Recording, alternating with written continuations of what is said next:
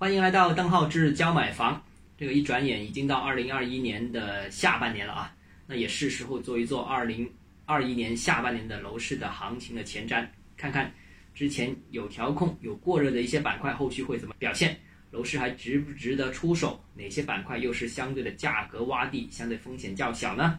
好，那从今天开始，接下来几天时间，我们都会进入一个下半年的前瞻啊。那今天先说第一部分，那在展开整个楼市下半年行情的这个分析之前，我先把我对下半年整个楼市的一个判断预判，先把结论抛给大家啊。总共呢，我个人判断有四个点啊。第一，之前楼市大热的深圳和东莞这两个城市将陷入持续的低迷，价格也会有所松动，但松动的幅度可能不会太大啊，就是有些降价。第二个，去年长时间被大家批的啊，这个房价滞涨的广州仍然会有表现。广州的楼市是从去年的年末开始，今年年初也比较热啊，当然也出台了一些调控政策，但是我认为调控政策不足以改变广州市场仍然有补涨的这样一个需求，所以下半年广州仍有行情。第三个，大湾区今年下半年重点关注佛山，佛山会 C 位出道啊，会成为整个大湾区四个城市广佛深莞四个重要城市当中表现最亮眼的一个城市。最后一个啊，上半年任何一个城市都好，但凡大热的板块，市场都会稳定下来、冷却下来。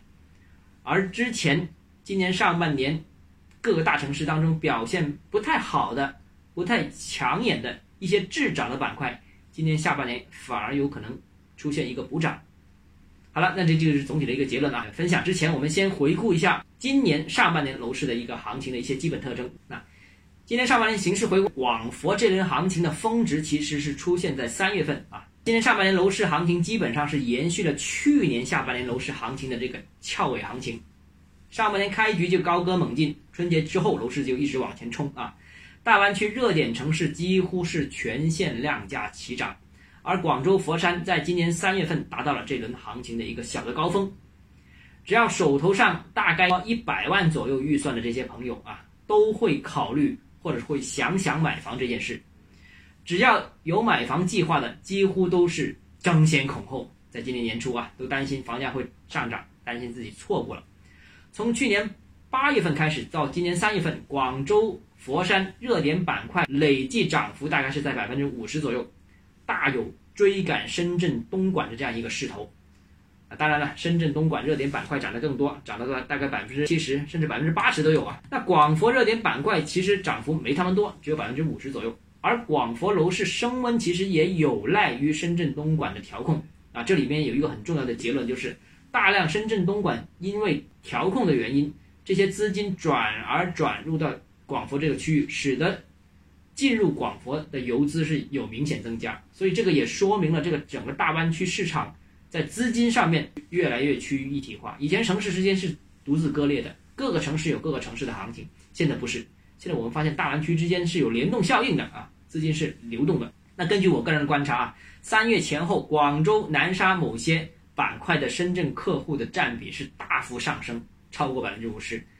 增城部分深圳和东莞的客户也由之前的不足百分之十一下子跳增到百分之五十，而佛山限购区域这个。拿人才 T 卡购房的这个群体也是大量的进入佛山，通过这个政策，临近广州这个板块，广州客户的占比是重新回到了七成左右。那当然之前，也是很高的，但是限购政策出来之后，限购区域其实这个广州客占比是缩小了的啊。所以我们一定要看到资金在这个大湾区几个城市之间流动这个全新的趋势。那